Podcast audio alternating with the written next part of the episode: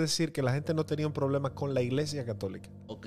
La gente tenía un problema con algunos personajes del catolicismo, porque la iglesia siempre se supuso católica. O sea, lo primero es la inconformidad con la verdad bíblica, con la mentira que atenta contra la verdad bíblica. Las cosas están sucediendo a nuestro alrededor y nosotros nos volvemos también consumidores de cosas que no tienen nada que ver con el aspecto bíblico y que no tienen nada que ver con lo que nosotros como cristianos defendemos. Lutero, que lo dije al principio, más que ser anticatólico, Lutero fue antipapista. No podemos decir que él quería separarse de la Iglesia Católica porque hay cantidades de documentos donde él mismo dice, yo nunca quise crear otra iglesia. Lutero en el 1525, en su segundo escrito a la, nobleza alemana, manda a matar a los campesinos. O sea, Lutero, Lutero, fue un asesino entonces. Claro, en parte sí.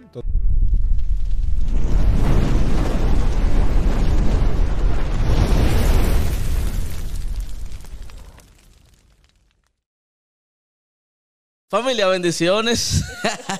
Ah, falta el aplauso, falta el aplauso. Un aplauso, un aplauso. Eh, lo merecemos. Súper contento de compartir este contenido con cada uno de ustedes. Hoy estamos vieja escuela, estamos grabando, ya te saben, en otro nivel. Entonces, eh, hoy, señores, tenemos un contenido muy especial en torno a que recientemente se está celebrando la reforma, o estamos en la semana de la reforma protestante y tenemos un diálogo interesante sobre la reforma y a la misma vez algunas reflexiones que podrían ayudarnos a, aplicar eh, ciertas eh, verdades históricas, ¿verdad? Eh, a nuestro contexto de iglesia hoy en día. Y para eso tenemos hoy, estamos colaborando tres, tres influencers, aleluya. Va a seguir. tres, influenciadores. Uno, tres influenciadores de, de Instagram, de las redes sociales con nosotros eh, un gran diseñador, gran eh, bailarín y un gran creador de contenido, nuestro hermano Daniel Ram, señores. Así es. Y no podía faltar, eh, o sea, después de Justo L. González, él es el mejor historiador que existe. El tipo conoce la historia de ahí al dedillo. Él sabía, él sabía, él conoce hasta la historia de, los lunares que tenía Jesús. Es un asunto muy profundo. Con nosotros, nuestro querido pastor Víctor Medina, señores.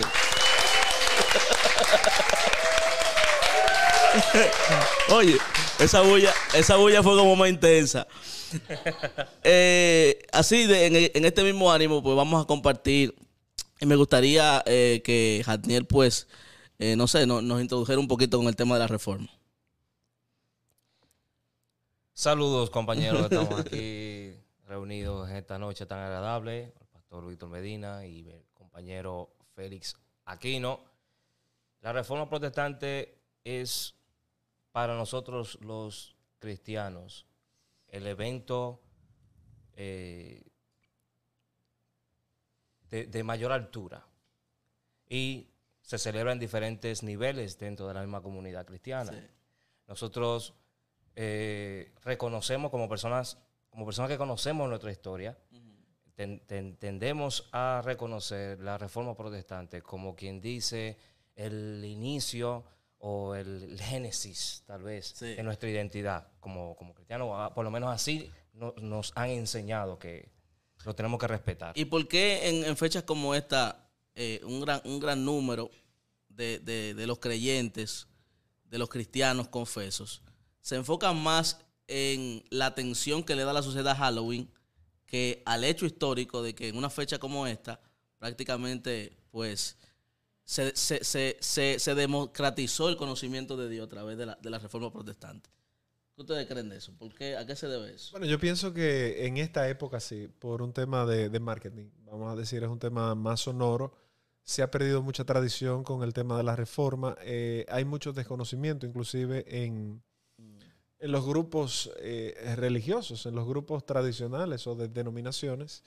Y eso hace que, por un lado, tú tienes un marketing agresivo sobre una actividad eh, que cuenta con el apoyo de grandes capitales como es la industria en Estados Unidos.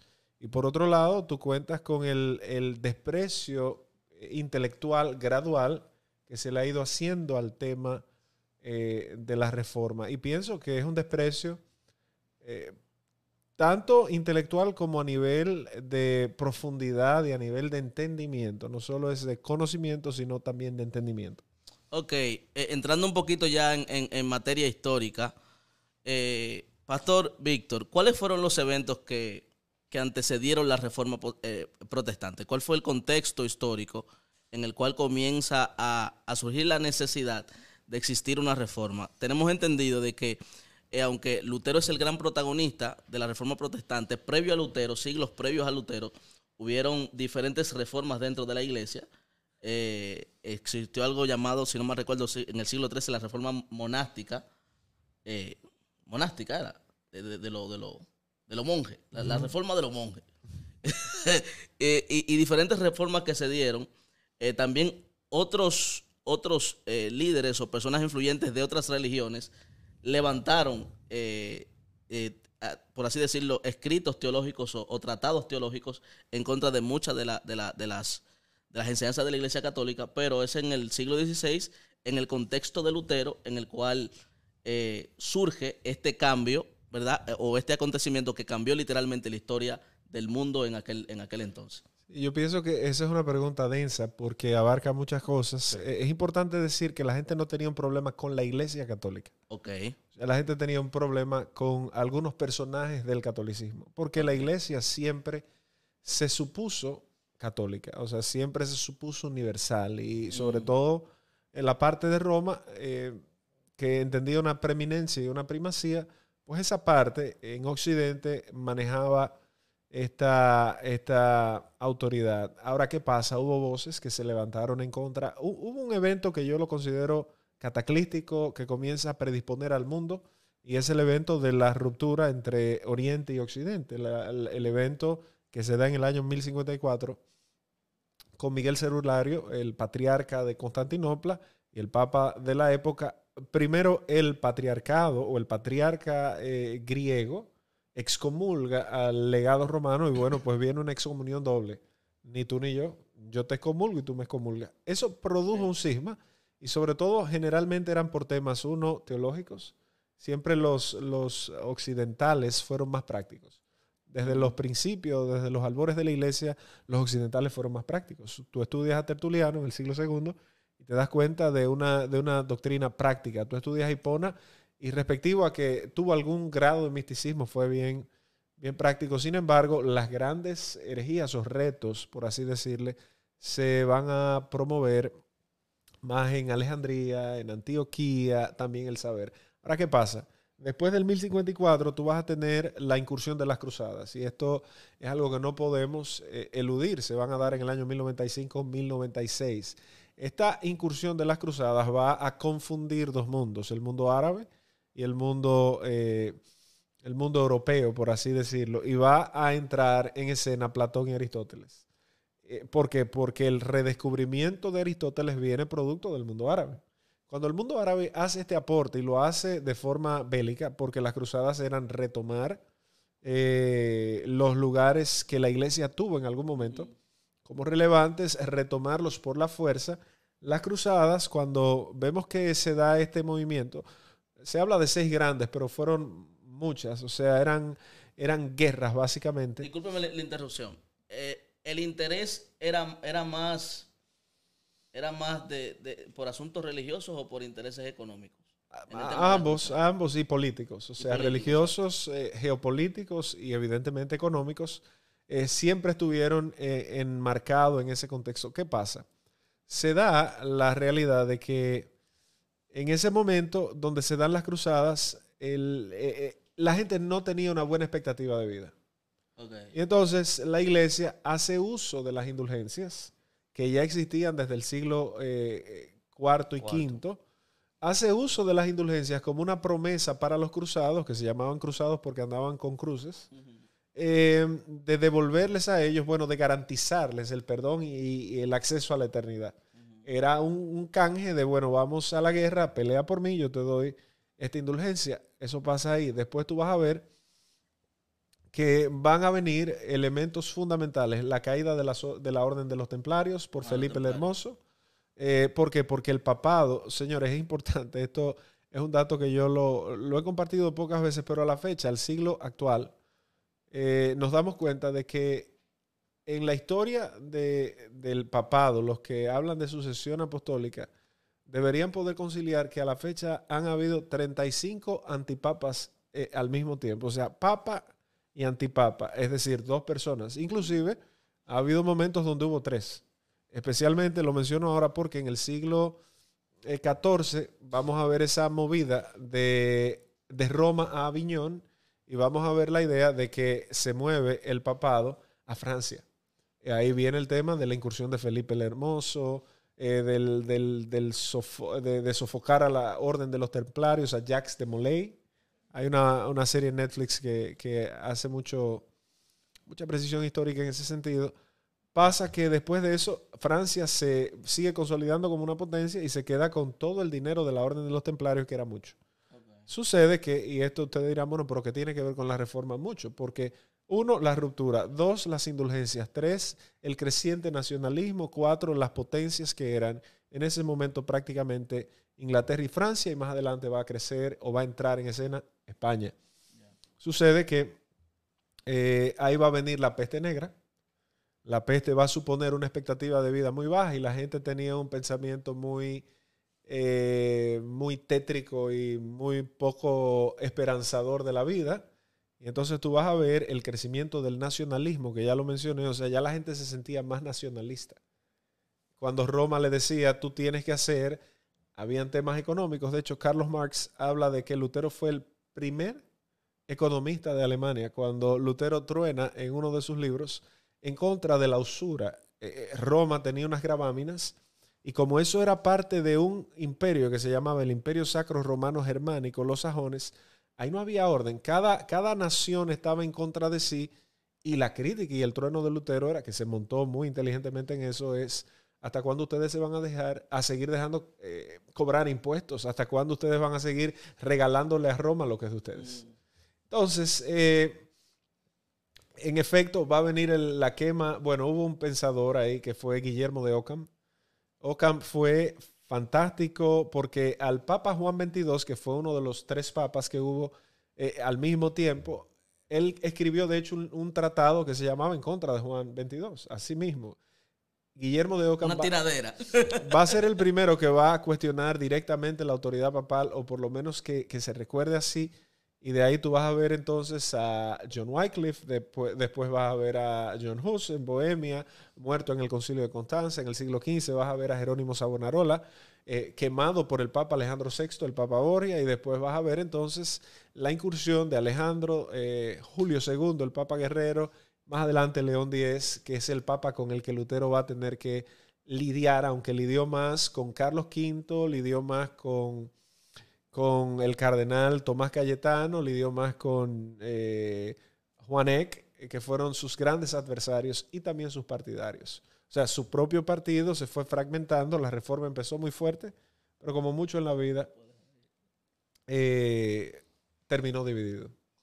Eh, una pregunta que me, me llegó eh, eh, mientras usted hablaba. El tema de- de- del purgatorio, sabemos que el tema de, la- de las indulgencias están relacionadas eh, al, al- Pero tú dejaste un punto, eh, Félix. Sí. ¿Qué sucede? Cuando tú formulaste la pregunta, tú dijiste, eh, o sea, la pregunta que le hiciste a, a Víctor. Dijiste, habla- primero estábamos hablando de la pre-reforma, ¿no? Sí. Por lo menos así es como se, se comunica. Esa es la e- época donde se dicen todas estas situaciones, ¿verdad? Previo a 1517, aunque algunas, algunas personas dicen que eso también te lo iba a preguntar.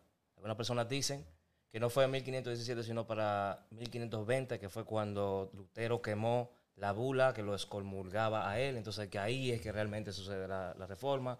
Y otra persona que dice que fue que en 1517, cuando él eh, clavó el, el tratado. Tú sabes que la realidad es que Felipe Melanchthon, que fue el artífice, el intelectual, el pensador que estuvo detrás de la reforma, amigo, admirador de Lutero, eh, diría yo que todo el mundo en la vida debería tener un Melanchthon, o sea, un an- gran amigo, eh, y era más intelectual, conocía más de griego, más de latín que, que Lutero. Lutero era un, él se consideraba un bárbaro de Dios, así él se llamaba. Eh, no fue Lutero, o sea, el, el tema de las tesis, lo he dicho en otras ocasiones, primero Lutero no clavó las tesis, eso es un mito. ¿Cómo? Eh, Sí, eso es una- un bulo o una historia. Ahora, ¿quién es el que dice que la reforma empieza en el 1517? Es el mismo Melanchthon, que en el mismo tratado habla de que, de que él clavó la tesis. Lo único que, Tratando de hacer como un recuento romántico, ¿no? correcto, pero, Ok. pero Melanchthon llega a Wittenberg en el 1518. Entonces es Melanchthon el que crea la idea de que Lutero clavó las tesis. Lutero nunca clavó tales tesis. Lutero se las envía a Alberto de Brandeburgo, a Alberto de Maguncia, se las envía preocupado y siempre diré, y pueden estudiar la tesis 48, la 49, la 50, esas tres, eh, la 75, pero la- esas tres, la 47, 48 y 49, se van a dar cuenta que Lutero no estaba del todo en contra de eso. Lutero lo que estaba era en contra del exceso, al que John Tetzel estaba, y no solo Tetzel, sino el, el entramado, porque hay que hablar, esto es eh, picante pero edificante, al rojo vivo, ¿cómo Esto es? es lo que, usted- lo que nosotros digamos. Ok. La realidad es que había un negocio, había un gran negocio, había un negocio millonario. O sea, Alberto tenía que pagar 29 mil ducados, que si lo calculamos ahora son millones de dólares, tenía que pagárselo al Papa.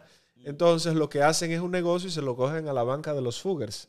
Al cogérselo a la banca de los Fugers, lo que el Papa le propone Alberto es, mira, vamos a crear, León Díaz le propone, vamos a crear las, eh, una corrida de, de- de indulgencias en tu territorio para que tú te quedes con la mitad y la otra mitad se vaya a restaurar la Basílica de San Pedro, que el Papa Julio II es quien inicia ese, ese, ese proyecto al que todo el mundo va y visita hoy allá en Roma. Entonces, ¿qué pasa ahí? Cuando Lutero ve que llega Tetzel en otoño del 1517, llega a Jutterburg, y Tetzel llega ahí y Tetzel empieza a hablar y ahí es que se hace de moda o se pone de moda la frase de que tan pronto como, como la moneda canta en la caja, el alma salta del purgatorio, ahí este hombre que era un predicador locuaz, o sea, era un tipo eminentemente poderoso en verbo, cuando Lutero se entera de esto es que le escribe preocupado porque entendía que Alberto no sabía lo que estaba pasando, pero Alberto sucede que era socio de lo que estaba pasando. Entonces, Alberto, ellos crean un concilio y vetan a Lutero porque Alberto, Alberto no- e- era más mecenas, como la mayoría de los papas y arzobispos de esa época, era más un mecenas religioso, un mecenas del arte más bien eh, que un religioso. Entonces, ¿qué pasa ahí? Simplemente, si tú vas a afectar mi negocio, yo no te voy a dar entrada. Claro. Las tesis no se les responde inmediatamente a Lutero. Ahí es que viene el mito. Se les responde más adelante y efectivamente, ya no en 1520 con la bula Exurge Domine, sino en el 1518 con Tomás Cayetano, en el 1519 en el- la controversia en Leipzig eh, con John Eck, eh, el polemista que siempre digo humilló a Lutero. Y viene el, el 1520 la bula y en 1521 viene el concilio o, el- o la dieta de Worms que fue determinante. Ahora, Melanchthon es el que dice que la reforma empieza el 31 de octubre, el día eh, en la víspera de todos los santos, eh, en el Ok, 1516. eh, eh, he escuchado mucho hablar del- del- de lo potente que era el discurso sobre las indulgencias, pero eh, no he escuchado... Eh, Tan potente como un video que me enseñó Daniel. ¿Es verdad? Pero, pero en esencia, ¿cuál- eh, a- a- a- ¿ellos tenían algún tipo de fundamento teológico en las escrituras para hacer esa referencia? ¿Algún texto que entendemos nosotros que lo sacaban de contexto para, para tener es- esas afirmaciones? Eh, bueno, hay un pasaje en Macabeos, en segunda de Macabeos, que era un texto, o sea, la gente también está un poquito confundida con el tema del canon. Siempre se utilizaron libros que hoy se suponen deuterocanónicos, siempre fueron parte, perdón, de la doctrina de la época y parte del, del consumo. O sea, eh, la iglesia, desde la traducción de Jerónimo hasta la actualidad de la reforma, siempre consumió toda la literatura que había, incluido Macabeos, Judith, Tobit, etcétera, etcétera, etcétera. En el, el segundo libro de Macabeos hay una porción, el capítulo 10, si mal no recuerdo, donde hace algún tipo de alusión de, de- de almas que, que penan allá. Pero cabe destacar que Virgilio, aquel poeta y escritor, habla claramente en la Eneida de estas ánimas que vagan en aquellos lugares. Uno que va a ser hipercrítico eh, fue Petrarca y otro fue Dante, ¿verdad? Cuando hacen estas críticas ya había un escosor porque debemos decir que en la época, si le llamamos pre-reforma, un elemento fundamental que va a venir ahí es el renacimiento. Ese, es- ese, ese Sí. pensamiento crítico que un hombre como Erasmo de Rotterdam y, y otros pensadores, ¿verdad? Incluido, eh, ya mencioné a Dante, a Petrarca, a, a Duterte más adelante también, que fue pintor del mismo Erasmo. Tú dices, se está comenzando a cuestionar lo que la gente dice. Y miren, podemos hablar de historia muchísimo, pero al final, si lo aplicamos al día de hoy, era lo que hablaba fuera de este espacio. Si no existe el pensamiento crítico, no podemos hablar de reforma. Si yo no puedo en una iglesia decir no estoy de acuerdo, con respeto, o sea, eh, eso no es lo que el texto habla, hay un problema de base. Y eso básicamente por ahí andan las cosas. Claro. Bueno, o andaban en ese tiempo. Ahora están peores. Es ahí donde inicia mi primera pregunta a Bucapié. Sí, Dios mío. Porque, ¿qué sucede? Eh, la primera es eh, la relevancia, ¿verdad? Para, como un- una pregunta tú, eh, al pelo. Sí. La relevancia de la reforma, ¿cuál es? ¿Por qué tiene que ser para mí importante la reforma? Por ejemplo, yo llego a la iglesia, ¿no? Eh, estoy congregándome con los santos, estoy recibiendo discipulados, etcétera. ¿Qué es lo importante? Porque va muy de la mano también a la pregunta que estás haciendo tú. Porque hay cristianos que le dan más importancia a celebrar Halloween, algo mer- mercantil, que la misma reforma. Ah, la reforma, eso suena aburrido, ¿no? Eso es para ciertos grupos, eso no es para nosotros. ¿Qué es lo que lo hace relevante? Con eso no se saca demonio, como dirían algunos hermanos míos. Eh, eh, mira, yo pienso que lo más importante es el tema de la identidad. O sea, ¿por qué usted es protestante? De hecho, usted le preguntaron si usted quería ser protestante. Eh, me, dijo un cliente hoy en la oficina, que te oí en el programa de radio el lunes, muy interesante el tema. ¿De qué protestante que tú eres? O sea, de, ¿por qué es que tú estás protestando? Fue una pregunta muy interesante. Porque nosotros, cuando hablamos de identidad, tenemos que saber eh, la historia nuestra, o sea, el origen de nosotros. Entonces, yo le decía, yo protesto todavía, yo soy de una iglesia protestante porque nunca estaré de acuerdo con, con el secuestro del pensamiento. Ahora, es paradójico porque muchas iglesias protestantes lo que hacen es secuestrar el pensamiento. Entonces, eh, el protestantismo se vinculó con un anticatolicismo que no es correcto, que no tiene nada que ver ni tiene sentido. Entonces, ¿qué pasa? Que la mayoría de... de- Lo que tú estás diciendo es candente porque todo el mundo proyecta a Lutero como anticatolicismo, anticatolicismo romano. Y ahí, ahí, ahí esa, esa pregunta yo la quería hacer también sobre Lutero, porque nosotros tenemos a Lutero eh, Un como una deidad, pero nosotros no, no- no hemos visto críticamente su comportamiento, eh, sus reacciones en, cierta- en, ciertos, en ciertos momentos. Realmente Lutero es tan bueno como, como, como la, la tradición de la reforma no, no, no- no lo ha presentado. Yo no creo, yo creo que, que la Biblia ahí se cumple, ¿verdad? No hay hombre bajo el cielo que no peque. Y Lutero, eh, ¿quién resiste que tú le pongas la cámara todo el día? Nadie, todos tenemos muchos pecados y Lutero no fue la excepción ahora.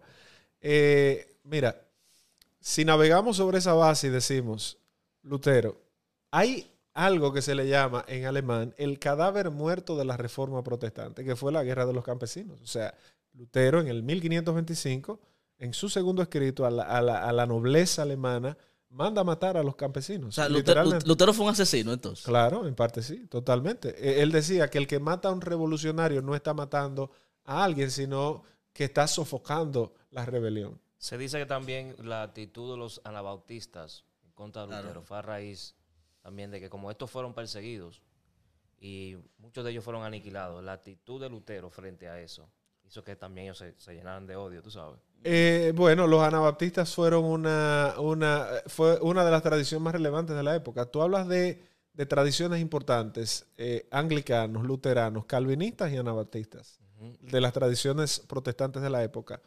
Y es vital nosotros entender el, el- el tema de que Lutero primero tuvo temas eh, de imperfección severos. Fue, ojo, yo creo que fue un tipo genial, brillante.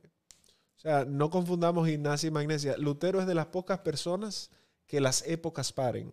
Erasmo de Rotterdam es de las pocas personas que las épocas paren. Ahora, eso no lo exime, ni hay que prenderle vela como muchas iglesias hacen, que de repente usted ve que visten a los niñitos de Lutero. No, no, hay que concienciar. Hay que crear conciencia. Sí, porque es el Halloween cristiano, vestir a la gente de Calvino. Eh, entonces, tú, tú estás tú no estás creando conciencia. Y entonces, ¿por qué no se enseña tanto? Primero, porque a la gente no le importa. Eh, penosamente. O sea, a los pastores le interesan otros temas. Porque este tema no es atractivo. Este tema, la razón por la que lo estamos grabando es para aportar al debate. Ahora, si aquí estuviéramos haciendo chelcha y esto fuera una noche de comedia, otro gallo, otro gallo cantara, si aquí hubiera un profeta dando palabras, dando carro, dando marido y dando toda esta cosa, otra cosa fuera, a la gente no le importa el conocimiento y básicamente por eso no se, no se fomenta. Dando carro. Claro, claro, dando carro, casa, marido, trabajo, millones. La gente quiere eso, a la gente no le importa de dónde viene y penosamente quien no sabe de dónde viene no sabe hacia dónde va. Así es. Pablo dice, mire, no se ha movido por cualquier viento o doctrina eh, y estratagema, y eso se da en los dos polos. En el lado católico, que lo que se fomentó por los jesuitas sobre todo fue un antievangelicalismo o un antiprotestantismo, y por el lado de los protestantes lo que se ha elevado siempre ha sido un anticatolicismo, pero no es un tema de debate crítico. Antes de entrar a los temas más picantes, o las preguntas más picantes, eh, me gustaría. Lutero no era gay, no te preocupes. No. no, está bien, está bien. Pero antes de entrar, a mí, me gustaría saber, en el, en el caso de específicamente de Lutero, eh, me parece imposible que una sola figura haya creado un impacto social, político y religioso tan, tan, tan fuerte. Eh, habían otros intereses que respaldaban a Lutero. Totalmente. Todos los electores, excepto los que... Había una guerra económica. Eh, cuando León se entera del problema, León dice, eso es una guerra de frailes, porque las reliquias que estaban comandadas por Federico, que fue el elector de Sajonia, se pasan de los agustinos a los dominicos y ahí había un tema económico. Las reliquias dejaban mucho dinero. Entonces, no solo eso. Los príncipes protestantes vieron en la reforma la, la capacidad de escaparse, de escabullirse y de decir, mira, tú sabes que esta es, es ahora o nunca. Eso es como cuando una mujer se quiere librar de un matrimonio tóxico y encuentra el menor suspiro y lo magnifica, o viceversa, y dice, ah, esta es mi hora libre, amén, esto era lo que yo estaba esperando, y justifica todo porque encontró un hueco. Así pasó con muchos príncipes electores. No crea que la defensa de Federico fue tan, tan, tan loable. La defensa de Federico era defendiendo sus intereses, defendiendo su economía, defendiendo su electorado. Cabe destacar que en un momento Federico estuvo al punto de entregar a Lutero a Roma. ¿Y a quién le pregunta? Le consultó Erasmo de Rotterdam. Yo decía aquí en días pasados, probablemente Lutero nunca supo que Erasmo le salvó la vida.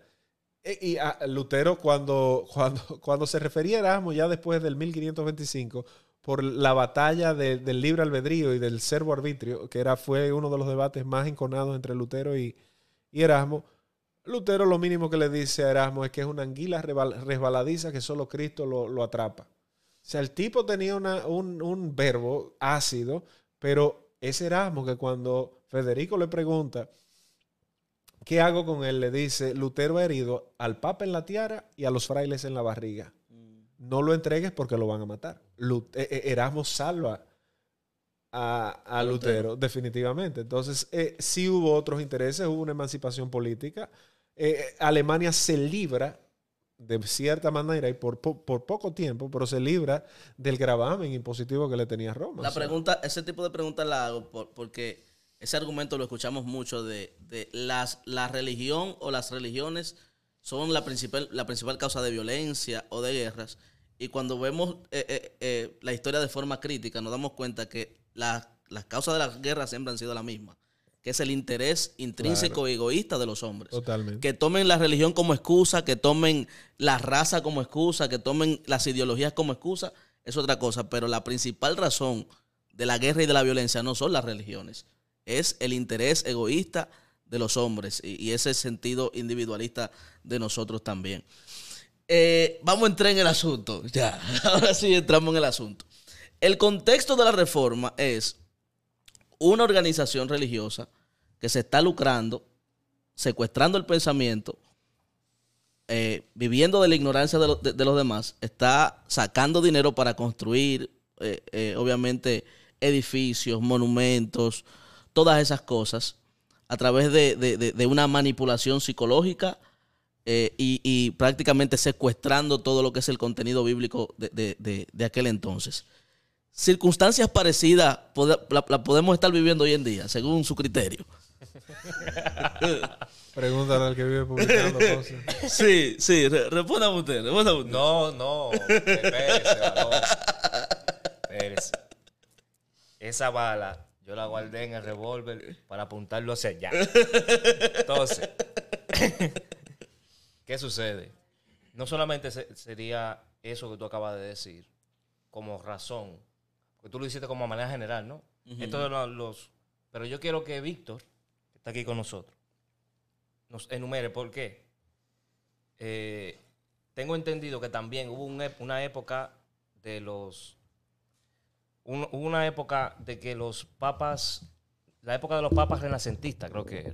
Sí. En el cual se, se catalogaba a estos papas, eh, alegadamente, como que ellos eh, hacían eh, orgías, abusaban de- con, con el dinero, abusaban a otros, se hacían pasar por emperadores, por nobles, etcétera. Y ese fue como una, o sea, no es solamente que la como institución usaba esto y usaba aquello. Hubo una época en la cual el liderazgo religioso, ¿verdad? Entró a una depravación moral que tú no te imaginas. No sé cuál fue, y, y no sé si, creo que fue un papa, eh, un ministro italiano, que dijo que, que fue el que hizo, la, porque hay hay personas que se lo dan a, a Lutero, que Lutero dijo que Roma era una cloaca, pero no fue él, fue un, un papa italiano, un padre italiano que lo dijo. Mm. Él se refiere exactamente a eso, a la depravación moral del liderazgo puntualmente. Entonces digo eso como uno de los elementos. Pero en este caso, poniendo la pregunta hacia el lado de Víctor, hacia allá. ¿Cómo tú pudieras enumerar? la- para tener como una forma así descriptiva de los elementos, el contexto, de las cosas que realmente suscitaron un, alza, una reforma. Bueno, eh, yo lo mencioné en principio, eh, la idea del, si lo resumimos, decimos, mira, eh, el anticlericalismo por los papas renacentistas, voy a mencionar tres que ya he mencionado, pero para enumerarlos, Alejandro VI, que fue el famoso papa Borja, hubo dos, estuvo Alfonso y Alejandro, en, en el mismo orden que los mencioné. Después de ahí tú vas a tener al Papa Julio II, que fue eh, cuando, cuando Erasmo conoce y ve la entrada triunfal de Julio II, dice, escribe un tratado literalmente contra Julio II, dice, Julio II no tiene espacio en el cielo. Porque, Otra tiradera. porque, no, porque era, era totalmente incongruente la forma de este hombre, como pasa hoy en día con eh, sacerdotes y pastores, o sea, era incongruente la, la forma de este hombre con este tipo era un guerrero, más que, más que, y era un mecenas, y no todo fue malo, hay que decir, o sea, Julio II fue el que eh, inicia la construcción de la Basílica de San Pedro, que yo yo no sé cuáles son los aportes positivos necesariamente de eso, pero para el arte sí, fue un gran protector de Miguel Ángel. O sea, estos papas que fueron más inclinados al pensamiento renacentista aportan en que las artes también se cultiven. Y tú vas a ver a Miguel Ángel, a Filippo, Brunelleschi, a, a Leonardo da Vinci. Eh, o sea que, que por ese lado no fue tan mal, pero en la época de Alejandro VI, ni hablar. O sea, hay una época que se conoce en la historia como la pornocracia eh, de Roma. Ojo, eso depende mucho de quién lo escriba, pero fuera de, de los títulos que se le ponga, hubo un momento que el Vaticano estuvo gobernado por una, por una familia de prostitutas que se llamó, bueno, ahí ustedes tienen a Mariozza.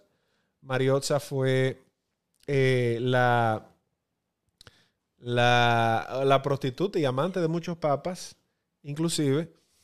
Y es interesante, yo creo que por ahí es que va, va la cosa. Esos papas, si tú hablas del mecenazgo renacentista, si tú hablas del, del pensamiento nacionalista, si tú hablas de la guerra de los 100 años que duró 116 años entre Francia e Inglaterra, todo eso alborotó a Alemania. Entonces, Lutero fue una pólvora que, o un incendio en un grupo de pólvora que ya se venía acumulando. Wycliffe, lo mencioné, John Hus, eh, quemarlo a Hus en el concilio de Constanza fue muy difícil. O sea, no fue bien, en- bien, bien entendido. Ok. eh, entonces volvemos con, con la pregunta. Dentro del, eh, en el mundo en el cual vivimos hoy, hay circunstancias similares. O sea, esa iglesia que ya fue reformada es posible que haya, haya vuelto a alguno de esos vicios. Claro. ¿Como cuáles, por ejemplo? No, porque yo creo que todavía. Y ojo, ¿a qué iglesia te refieres? ¿A la católica o a la protestante? A la protestante en este caso. Porque ambas fueron reformadas. Ah, eh, Es, bueno, era otra pregunta que le tenía, el, el tema de la contrarreforma. Por eso, o sea, la contrarreforma supone un gran, un- una elevación producto de la crítica. Hay una em, crítica importante en ese, en ese tiempo de que la contrarreforma va a suponer una, una elevación del pensamiento católico. O sea, el concilio de Trento, que se convoca en el 1545, evidentemente buscaba frenar o sofocar a la reforma, sofocar la justificación sobre todo.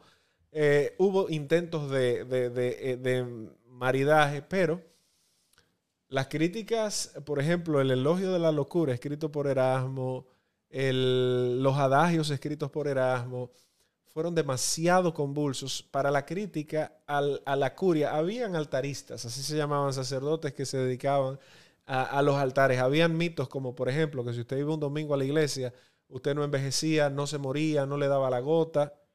Y la gente creía eso fielmente. Y yo también lo creo en este tiempo, que cuando usted va a la iglesia no envejece, ¿verdad? Ahí tú te comienzas a dar cuenta la cantidad de disparates que todavía hoy se dicen y la gente no las cuestiona. Entonces tú puedes perfectamente hacer un puente entre lo que se decía ayer y lo que se dice hoy.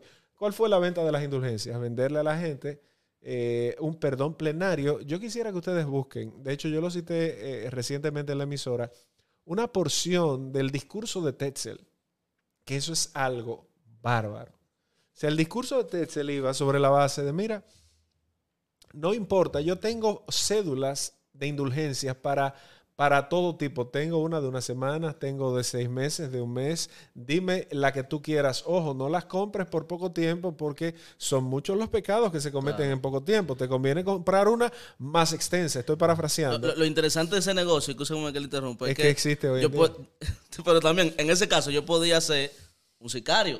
Claro. Y a mi, a mi cliente yo simplemente le cobro el, el costo de, de- de la indulgencia. Cuando nosotros Yo le cogemos consulto. dinero a los políticos, eh, simple y llanamente porque, porque no tenemos una correcta relación con el dinero, entonces de repente censuramos al hermanito que tiene una situación en la iglesia, lo humillamos, pero cuando hay intereses de por medio, entonces de repente eh, hay pecados que huelen más malos que otros, y Mm. dependiendo de la familia. Entonces, Dependiendo de la familia. claro, Dios mío. Dios mío. Es mentira. El, el- el tema este, eh, ahorita hacíamos énfasis en el, en el caso de este de la de ese sentimiento, ¿verdad? De, de propiedad que muchas veces hacen algunos líderes religiosos sobre las personas. eh, y se usan términos como padre, ¿verdad? Como mi, eh, mi padre, este tipo, este tipo de cosas. Em, debería ser esta fecha en vez de ser simplemente una, una, una fecha conmemorativa para celebrar algo que ya pasó, eh, ¿no sería mejor ser una fecha para enfocarnos en, en- en inspirar o, o- o promover ese espíritu crítico? claro. De que comencemos a cuestionar ese tipo de comportamiento que muchas veces practicamos por tradición y, y ni siquiera nos damos cuenta. Claro, pero no, no solo eso, calcula, siempre lo digo, ¿cuántos muertos eh, se produjeron en, en Alemania eh, desde el siglo XVI hasta el siglo XVII, cuando se firmó el acuerdo de, de- de paz de Westfalia? Eh, más de 13 millones de personas, incluyendo a todas las brujas, entre grandes comillas, que los protestantes mataron porque entendían que como la Inquisición, yo, yo siempre lo, lo, lo, lo- o sea, la, digamos la persecución, ni siquiera la Inquisición, la persecución en la época eh, de Decio, de Diocleciano, eh, de esos Césares, es exactamente lo mismo. O sea, antes nos perseguían a nosotros y nos acusaban por cualquier cosita. De repente esa iglesia, en la época inquisidora, Tomás de Torquemada, el cardenal Cisneros, en el siglo, ¿verdad? Fundador de la Complutense. Siempre digo que no todo fue malo porque siempre han habido aportes. Ahora, cuando tú lo pones en una balanza, ahí tú debes le- elevar el espíritu crítico. El punto está que mueren en guerras religiosas, protestantes matando a católicos y católicos. Nada más hay que recordar esa fecha que así como el, el protestantismo tiene un cadáver oculto en el armario, también el catolicismo con la matanza en el 1572 de, de la plaza de San Bartolomé, donde Catalina eh, de Medici eh, y, y mataron a más de 50 mil o 70 mil hugonotes calvinistas, anabaptistas, eh, en Ardides, en una plaza pública. Todo eso en nombre de Dios. Entonces ahí, ahí usted puede ser San Luterano, San Calvinista, San lo que usted quiera, o San Papa y San Papista. Y cuando usted va a la escritura, eso no está bien. O sea, eso definitivamente vulnera uno de los principios elementales, que es amarás a tu prójimo como a ti Como a ti mismo. Vulnera uno de los mandamientos, no matarás. Así. O sea, yo puedo no estar de acuerdo contigo. Voltaire lo decía, mira, eh, yo puedo no estar de acuerdo contigo, pero defiendo hasta la muerte tu derecho de decir lo que tú piensas. Mm. Se supone que la reforma elevó eso. Entonces, cuando tú vas a iglesias actuales donde no permiten que la gente se exprese, porque Mm. si no, estás en contra de la visión. Eh, Janiel, ¿cuáles tú consideras que son las principales reformas que hay que hacer en este tiempo? Las principales reformas. Sí, o sea, la, eh, el- o, o la reforma que se tiene que hacer en este tiempo, ¿hacia dónde debe de, de- de- hacia dónde debe de ir dirigida? Dame par de tu tesis reformadora. Oye lo que, oye lo que sucede. Oye lo que sucede. Para yo poderte responder eso, lo primero que hay que contestar es, ¿tenía la reforma de parte de, de- de- de Lutero un, vamos a decir, un espíritu unificador de ideas o de pensamientos? De tal manera que todos deberían de concanetar, concatenar Yo creo que no. en la misma conclusión que él llegó. Yo entiendo que no. ¿Qué usted dice, Víctor? Perdón, si tenían todos el mismo... Si Lutero perseguía uniformidad, Lutero era medio dictador en cierto punto, o sea, tampoco es que era un libre pensador, porque él y Erasmo eran amiguitos hasta que Erasmo estuvo en desacuerdo con la libertad eh, humana. Eh, Lutero le escribe de cero arbitrio y Erasmo escribe libre, albed- libre albedri. Eh, pero Lutero era un hombre, un polemista. Lutero y Erasmo eran enemigos de Europa porque tenían problemas con todo el mundo. Lutero no quería saber después de Zwingli, que Zwingli fue reformador en Suiza. Eh, Erasmo tenía problemas con los monjes franciscanos porque entonces hubo un momento que enseñaba más a Cicerón que la Biblia, pero de repente tenía problemas con el Papa II. No quería saber de Lutero porque lo consideraba un loco bárbaro eh, e irracional. Eran tipos polémicos. Entonces, eh, no creo que la uniformidad, aunque ellos quisieran lograrla, no la lograron. La reforma terminó dividida y la contrarreforma, por el brazo, sobre todo de Ignacio de Loyola y los jesuitas, la sofocaron en gran parte. O sea, recuperaron los enclaves católicos en Alemania que habían perdido. ¿Por qué? Porque, como pasa en este tiempo, la, la iglesia no supo mantenerse unida porque estaban buscando quién tenía la razón absoluta. Y fíjate cuáles eran los debates. Nada más citar, para mí Zwingli era fue un tipo interesante, eh, para mí extremista también. O sea, cómo él muere. Zwingli muere en los cantones en Suiza, peleando contra los católicos. Él había matado a muchos católicos. Él venía de ser católico, entonces lo matan a él. Es una guerra religiosa por una postura. Lutero, que lo dije al principio, más que ser anticatólico, Lutero fue antipapista.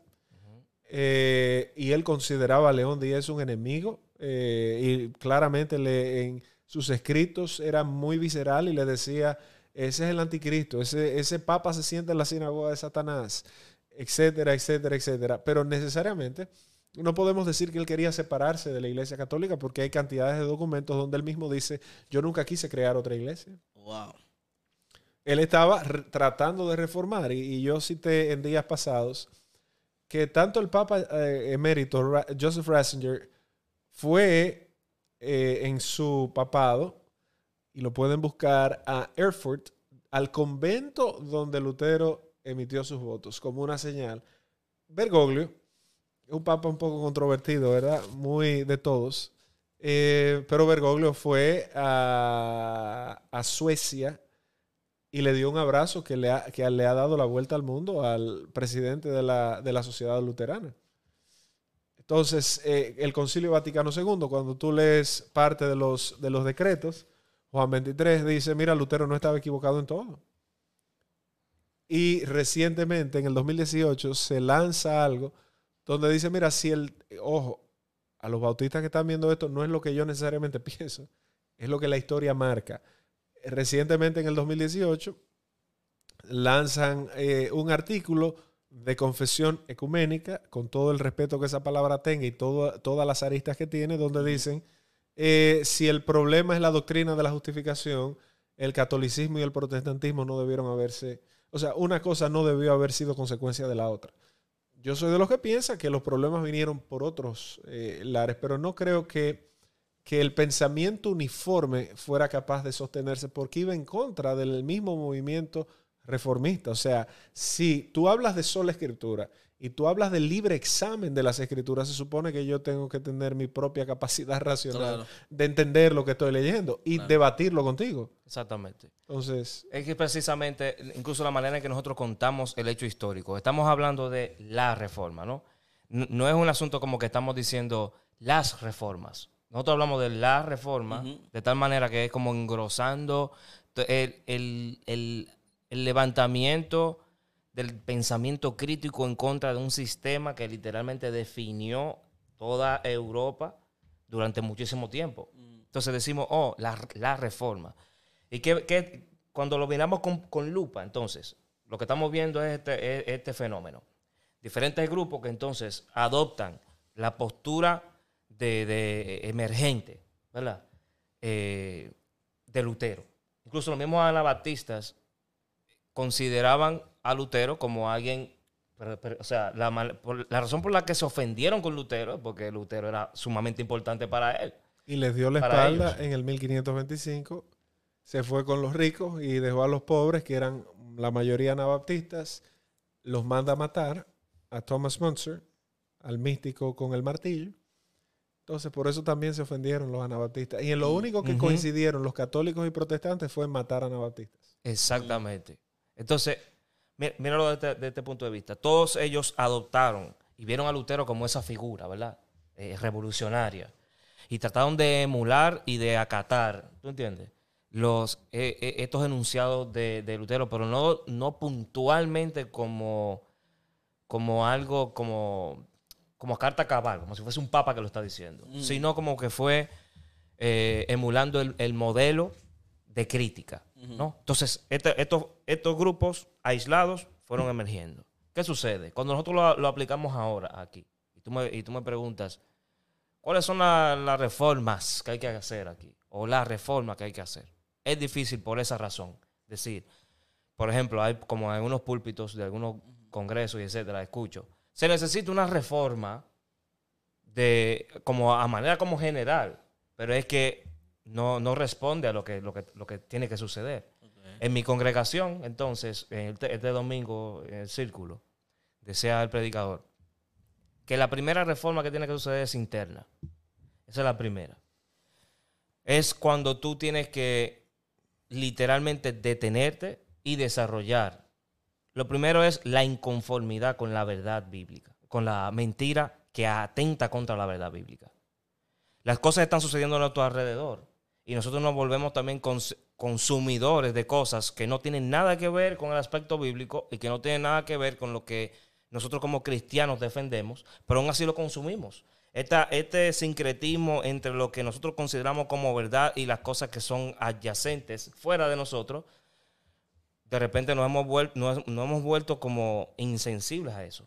Y vemos personas compartiendo cosas de coaching, cosas de esto, que aquello. Eh, estamos, hablando de, estamos hablando de Cristo y su palabra, pero ya de repente Cristo y su palabra ya no son suficientes, no son relevantes. Entonces la primera reforma que yo puedo sugerir es Mm, despierte. despierte. Sin embargo, no es atractivo. Entonces, la mayoría de pastores se ven tentados a brindarle a la gente ese entretenimiento de, de ese coaching Motivacional. espiritual y motivacional. Y, y la gente consume eso. Las iglesias se vuelven entonces un, un- de alguna manera como una, eh, eh, eh, eh, ¿cómo se dice? Como el espejo de lo que, de lo que estamos viendo en la historia de la reforma. Mm, ¿Qué hicieron ellos con las indulgencias? Crearon un producto. Y como ustedes estaban, bien estaban diciendo, eh, tenía sus, su, su manual, ¿verdad? Funcionaba de esta manera, si era así, si, era- si se trataba de este contexto, de este individuo que, que respondía a esta clase social. Era Entonces se cambia esto, se cambia aquello. Ellos hicieron un producto dentro de la fe y lo apodaron, le pusieron el apellido de Dios para podérselo entrar a la gente con una cuchara hasta allá, Sí. hasta, hasta la garganta. De la misma manera, hoy día, vemos predicadores y congregaciones que lo que fomentan es un producto para dárselo a la gente, porque su visión es ganancia. Eh, yo hablaba con, con mi pastor Fausto el otro día y él, y él, me, y él me comentaba que la presión más fuerte la tienen hoy día los muchos pastores que quieren todavía permanecer en el ámbito bíblico y cristocéntrico. ¿Por qué? Porque en algún, dice, él me dice que muchos pastores, yo me imagino que también a Víctor, en algún momento alguien se le, se le sentó, un hombre de un maletincito, diciéndole, Mm. esta es la fórmula para que tu iglesia crezca. Y el crecimiento. Esta es la fórmula para que tu iglesia Claro. te- se, se vuelva evangelismo, multitudinaria. evangelismo Ajá. explosivo. Evangelismo, exactamente. todo. Esto- esto- esto- ellos te van a dar tu- su formulario, el visitador a México, con, con su, con, su, con su paquete de blazers para que tú lo pruebes, tú sabes. Tome ahí. ¿Y qué tú, tú, te, tú te encuentras dentro de una encrucijada? Los miembros se le están yendo a Víctor. Hay personas que no están interesados ya. El, el- mundo está diciéndole a la gente que sean menos intelectuales, que sean más sensuados. Los valores se están destruyendo. Por lo tanto, ya ponerle mucha atención ya a que Víctor me está hablando, miren, la Biblia dice esto, es, es cada vez más difícil. Por lo tanto, la gente obviamente va a mirar menos la congregación como un, un punto para huir del mundo, ¿verdad? Entonces, Víctor entonces se va a encontrar en esta encrucijada de que, wow, o esto, esto es un, un camino fácil, un atajo, o me mantengo y sigo a Dios. Sí. Entonces la primera, la primera reforma tiene que iniciar desde adentro. Y la otra parte de la reforma, y ya con esto concluyo, que yo pudiera como sugerir, se trata de estos círculos, ¿verdad? Los pentecostales, los bautistas, reformados, bla, bla, bla, bla, bla, bla, bla, bla, bla, ¿verdad?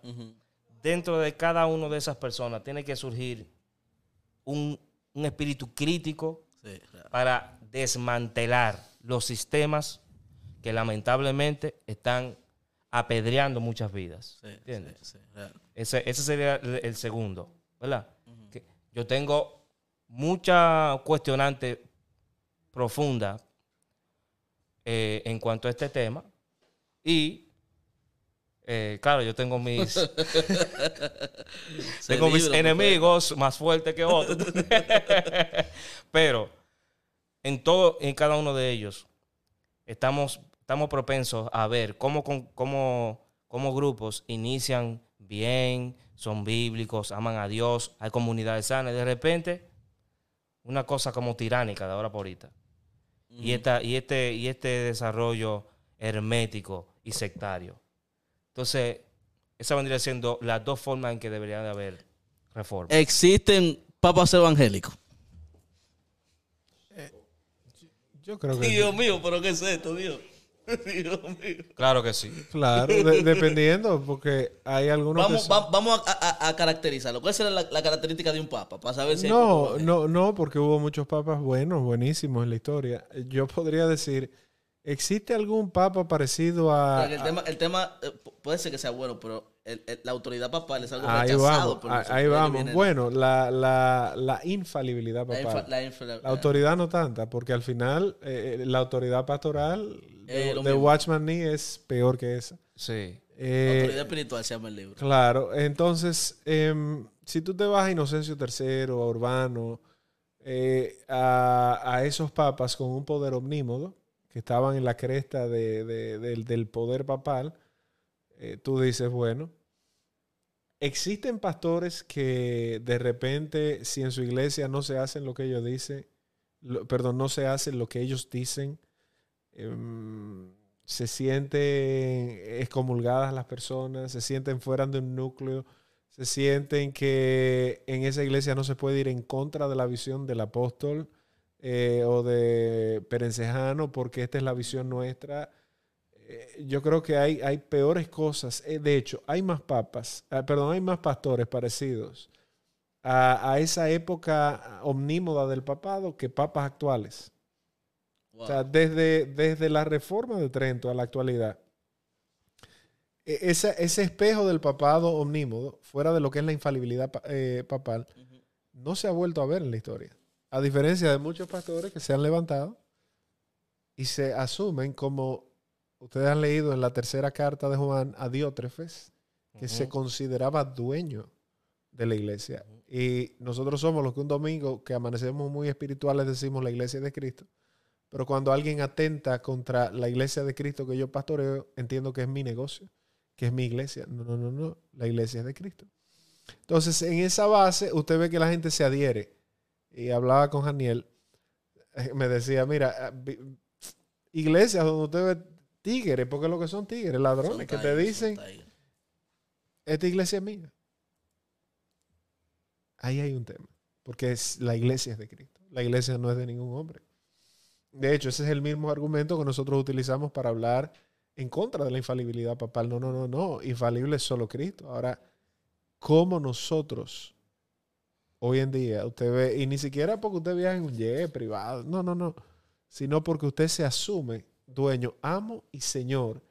Palabras como tengo la última revelación. ¿Qué es eso? No, eh, revelación, eh, o confesiones, eh, o bueno, confesiones de, de- decir, admitir o decir, eh, como yo soy el apóstol, y, y- y ma- ma- malversar un texto bíblico, eh, la Biblia dice que la unción bajaba desde la cabeza hasta la barba de Aarón.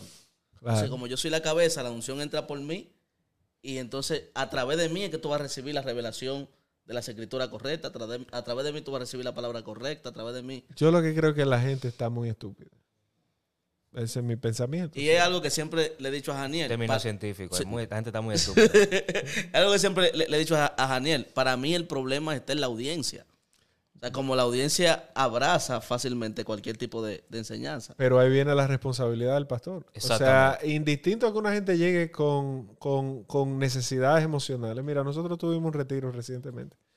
Yo eh, empecé un discipulado y he dicho en reiteradas ocasiones, mire, el hecho de que usted haya ido al retiro y haya sentido una gran experiencia y sienta que ese vacío se llenó, eso va a volver a su estado natural.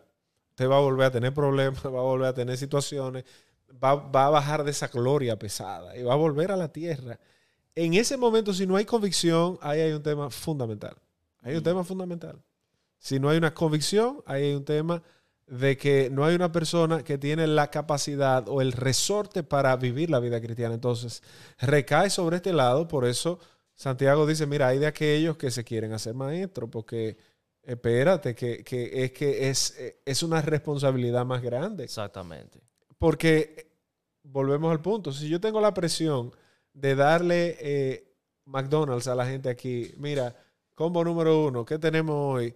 Plenitud, gozo, alegría. ¿Con qué? Con, o sea, tú tienes la responsabilidad de decirle a la gente, mira, cuestióname, critícame, audítame, analízame, y no todo el mundo está dispuesto a eso. Porque cuando nos auditen, nos critiquen y nos analicen, van a encontrar fallas en nosotros. Y vamos a tener Así. que ser suficientemente humildes de decirle a una persona que aunque haya llegado ayer, tiene el derecho de cuestionarnos, eh, nosotros tenemos que decir, tú tienes razón. Es, es ambas vías. Tanto eso como el líder cuando se da cuenta que el otro no está reaccionando. ¿Entiendes? Si alguien llega a mi, si, si alguien llega a mi iglesia, yo tengo que permitir que me cuestione. Vamos a llegar a la verdad juntos. Aparte de que eh, ese modelo de que Víctor es mi pastor y es como Y que nada te faltará. lo miro, de- lo, lo recibo. Ahí Entonces- sí cambia de doctrina de una vez. ¿En dólares o en euros? ¿Cómo lo recibes? Después hablamos de eso. En- en- oye, si yo veo a Víctor de repente, de- de- se lo veo allá arriba, ¿verdad? Él, como alguien que vela por mí, tiene que reaccionar a eso. ¡Ey! Espérate, no, no, no, no, no, Claro. no. Y me pone de pie. Así como, como esa frase que dice, no, yo soy oveja, tú eres oveja. Todos somos ovejas. Claro, ¿Entiendes? totalmente. Entonces, esa, el, el líder tiene que entender y tiene que transmitir esa información. Total. Claramente. Estamos aquí en el, mismo, en el mismo nivel. Porque en un momento mi pastor me, me puede llamar y decirme, ora por mí.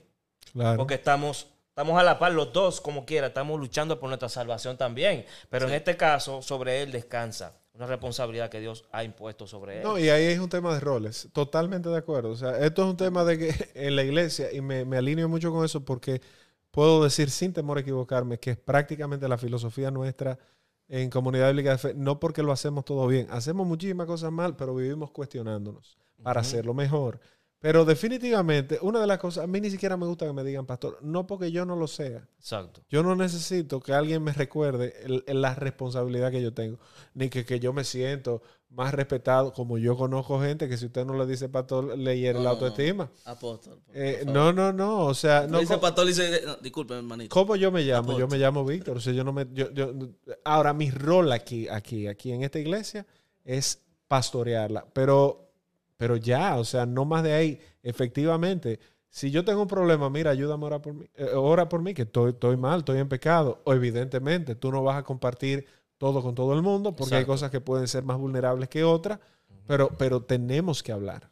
No, y, y, eh, en parte creo que este modelo de negocio que se ha creado en torno al- al- a la figura ministerial influye mucho en eso, porque si yo soy un ser perfecto, que oro 25 horas al día, aunque el día tiene 24, pero como soy sobrenatural, oro 25, soy intocable, nunca tengo un pensamiento malo, siempre estoy hablando bajitico, No miro- suda ni yo miro a todo el mundo con los ojos así como que acabo de orar, y vivo como en ese personaje insostenible, porque en algún momento tengo que ser yo. Entonces, ese personaje le dice a la gente, no, este, este es un hombre sobrenatural, este es un hombre especial, este es un hombre intocable, este hombre, este hombre vale lo que sea que me pida. Pero que Entonces, Víctor estaba hablando ahorita de los extremos. ¿Entiendes? Está ese modelo y está entonces ahora súmale a. No iba a decir un apellido peligroso.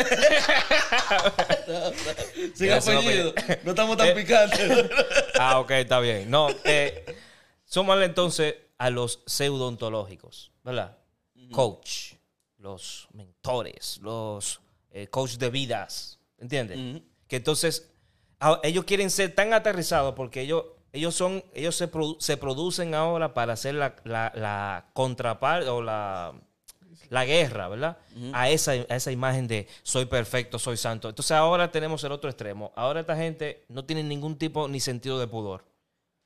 Y se pueden expresar como le da la gana. Y van a, todos los sitios. No te preocupes, Dios te ama, Echa- te echa- quiere como el... Echan su San Antonio ahí y te dicen, oye, ¿no? Y, ñoco, Dios te bendiga. y, y me codeo con y me codeo con ciertas figuras voy a ciertas actividades que, Ay. que literalmente no se ve bien por, por- por como quiera que usted lo quiera justificar no se ve bien hermano mío y tú estás cuando tú te, te vas a este sitio estás fomentando y validando algo que va totalmente en contra de lo que tú crees ¿entiendes? aparte de eso súmale que el discurso del santo ungido que mira así es más condenatorio más más severo ¿no? Entonces este hombre lo que hace es que le echa, lo, lo diluye. Entonces hace diluye como más. dice, como dice Víctor. Hoy vamos a hablar de gozo, paz, dinero, satisfacción. Eh, vamos a hablar de esto y aquello, ¿verdad? Entonces él, él, para más decirte, ¿cómo tú lo identificas? Desde que una persona te dice, oye, la gente tiene demasiados problemas, ¿cómo yo voy a estar hablándole de, pro- de- de más problemas? Me han dicho eso. Mira cómo, cómo hace un paralelismo entre su labor de predicación y el, eva- y el evangelio y eh, su, su, su, su atuendo de, su responsabilidad. Problema evangelio. ¿Realmente eso es lo que significa para ti? Tú decirle a una persona, mira, eh, todos estamos en delitos y pecados y necesitamos a Jesús para que Él nos restituya la vida, nos, nos ¿verdad? Tú, tú me estás diciendo que eso es problema. Entonces tenemos los, la- tenemos los dos. Cada uno hace su, su producto, las dos imágenes. Bueno, reflexiones finales para cerrar y ahí abrir con la parte de las preguntas. Pastor Víctor. Bueno, yo pienso que, que debemos eh, definitivamente elevar el pensamiento crítico. La reforma eh, fue una protesta en el 1529, ¿verdad? En la dieta de Espira. Porque estábamos en minoría, los, eh, bueno, estaban los príncipes protestantes en minoría y protestan en contra de las libertades que ya se les habían otorgado y se les estaban quitando. Y la protesta fue tan fuerte, fíjense que no, eh, al final fue un tema buscando equidad. Y yo me pregunto, si nosotros hablamos del libre examen, yo creo que, que en este tiempo la principal reforma debe venir al, al espíritu crítico, o sea, de nosotros crear conciencia, de nosotros... eh, la dogmática protestante antigua era noticia, ascensos y fiducia. Eh, el hecho... eh, Eh, eh, eh, eh, ah, bueno, sí. Eso en lengua. La noticia, el, el, el, el- el acuerdo que yo tengo con el hecho y finalmente la convicción que me genera el acuerdo que yo hice con el hecho. Si nosotros no tenemos eso en este tiempo, estamos jugando a la iglesia, estamos haciendo otra cosa, penosamente, a todas esas iglesias que tú mencionaste, sin mencionar sus nombres, es donde la gente está siendo atraída hoy porque es una buena mezcla entre lo que el mundo ofrece santificado. Entonces, es la mezcla perfecta porque puedo estar bien con Dios, soy, no soy religioso, una- una- un pensamiento tan estúpido porque cuando alguien dice, eh, los religiosos, mira, todo pensamiento dogmático sobre una doctrina se convierte en una Religión. religión. Entonces, pero esa idea de somos cool, de aquí, de allá, si no está aderezada con el Evangelio de Cristo, es otra cosa. Y Pablo le llama en Gálatas 1.8, eso es anatema. Y si alguno, o aún nosotros, o un ángel del cielo viniere y enseñare o predicar otro evangelio, o otro evangelio, perdón, llámele maldito de Dios. Tuya. Conclusiones finales. Yo me, me mantengo en la postura de lo, de lo anterior mencionado y eh, eh, está de más decir que apoyo totalmente lo que está diciendo Vi- eh, el Pastor Víctor, El apóstol. El profeta Apóstol y papa. ángel de la iglesia, Amén. Víctor Medina. Ay. O sea, estoy totalmente eh, de acuerdo en, en- en esa parte. Eh, es muy difícil y a lo que nosotros nos estamos enfrentando, incluso hablando esto, eh, me, me recuerda demasiado a lo que la misma historia de lo que estamos hablando eh, dice por su, por su propia cuenta. Es un, totalmente un sistema.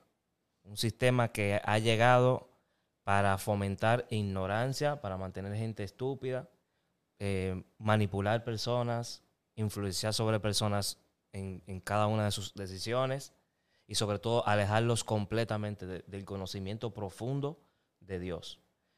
Es, y eso se traduce a diferentes esquemas, diferentes grupos.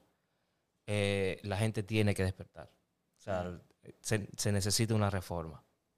Una reforma primero individual, ¿verdad? De nosotros que tenemos, ah, y sobre todo, una cosa es, hay líderes, ¿verdad? A los cuales yo, yo los, los mantengo como responsables. En el sentido de que si se quedan callados, la sangre de los abusados, de los bebés espirituales, recae sobre su cabeza. Si usted como líder, usted conoce la verdad y usted no se pronuncia en este momento, eh, ¿Y cómplice? es cómplice.